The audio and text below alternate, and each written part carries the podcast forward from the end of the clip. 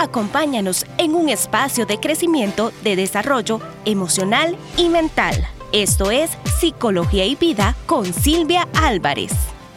Hola, ¿qué tal? Soy la psicóloga Silvia Álvarez y es un gusto para mí estar nuevamente este día con todos ustedes. Y quiero hacerles una pregunta. ¿Tienen ustedes alguna persona, eh, algún familiar en casa o algún amigo que tiene la necesidad de que otras personas lo cuiden?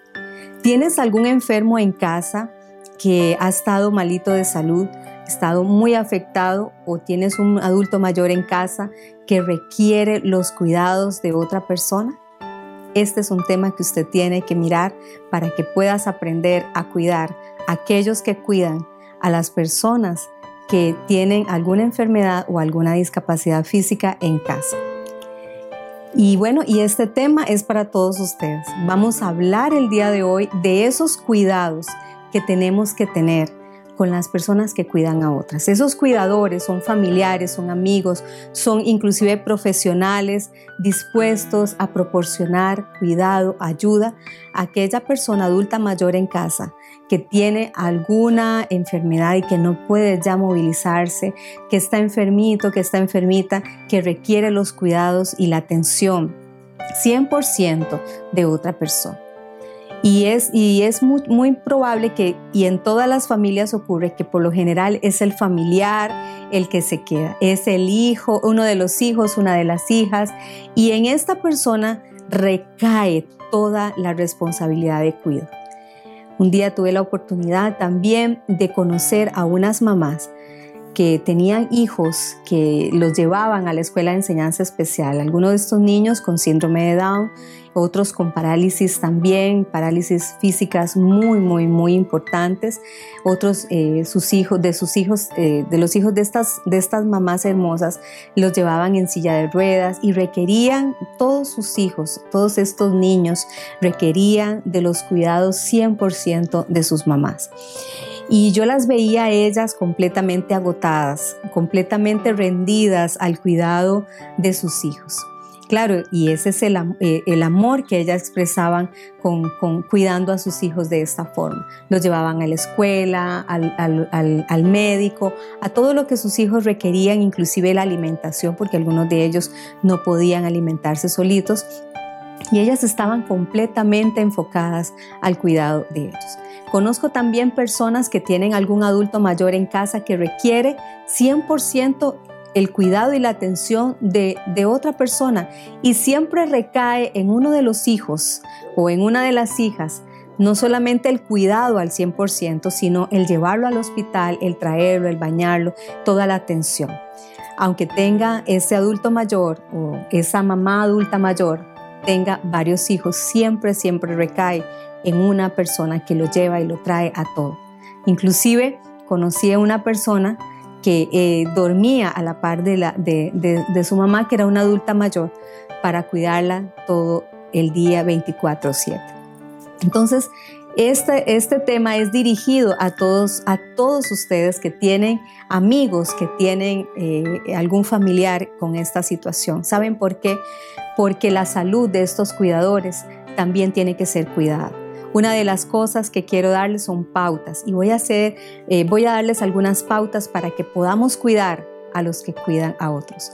Número uno, evitar el desgaste y el agotamiento del cuidador, porque están tan enfocados a cuidar que se olvidan de sí mismos y la salud de ese cuidador también está en riesgo tiene que conocer este cuidador, tiene que conocer sus propios límites, límites físicos, límites emocionales. Alguno de, estos cuidadores se olvida de sí mismo, inclusive de sus hijos, de su familia, de su matrimonio, renuncian a su trabajo para cuidar a, la persona que está con alguna situación eh, física. Entonces, tiene que, el cuidador tiene que cuidar eh, y, mirar sus propios límites. También no tomarse en forma personal el cuidador todas las... Eh, los arranques, digo yo, ¿verdad? De enojo de la persona que está enferma, que no sabe cómo manejar la frustración ante esa enfermedad. Y aquí no solamente estamos hablando de los cuidadores de personas adultas mayores, también estamos hablando de ese hijo con alguna discapacidad, de ese esposo, de esa esposa con alguna discapacidad que requiere eh, los cuidados de algún familiar. Hablar, el cuidador tiene que hablar de la responsabilidad de cuidar a esa persona con otros miembros de la familia y turnarse, eh, pedir ayuda eh, para poder hacer el cuidado apropiado. Hablar de sentimientos, el cuidador tiene que hablar de lo que siente. Hay muchos cuidadores que sienten mucha frustración y mucho dolor porque los han dejado completamente solos al cuidado de esa persona que requiere esa, esa ayuda y esa colaboración.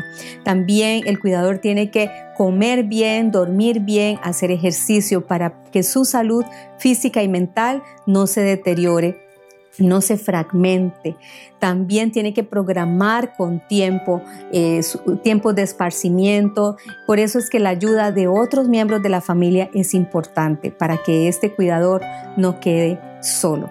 Eh, y una de las cosas importantes también es llevar, de ser posible, a la persona que se está cuidando a un centro diurno para que durante el día pueda el cuidador hacer sus diligencias personales y pueda también descansar.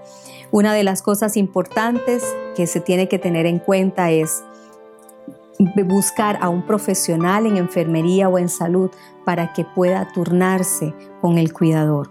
Y bueno, mi última recomendación, y no la menos importante, es recordar que la, vida del cuidador también es importante, su esparcimiento, su vida social, su vida personal. Y bueno, estas son algunas de las recomendaciones que quise traerles para el cuidador de las personas eh, con alguna situación física, emocional o alguna enfermedad. Esos cuidadores hay que cuidarlos. Soy la psicóloga Silvia Álvarez y quiero invitarte a suscribirte a mi canal de YouTube, darle la campanita, activa la campanita para que recibas las notificaciones semana a semana donde estoy impartiendo estos temas para todos ustedes. Y también puedes encontrarme en redes sociales y en las plataformas, en las plataformas Enlace Plus, Spotify y Anchor. Un espacio de crecimiento personal dirigido a promover herramientas profesionales de salud emocional y mental que le permitirán un desarrollo integral familiar, interpersonal y social. Acompáñanos cada martes en la serie Psicología y Vida con Silvia Álvarez.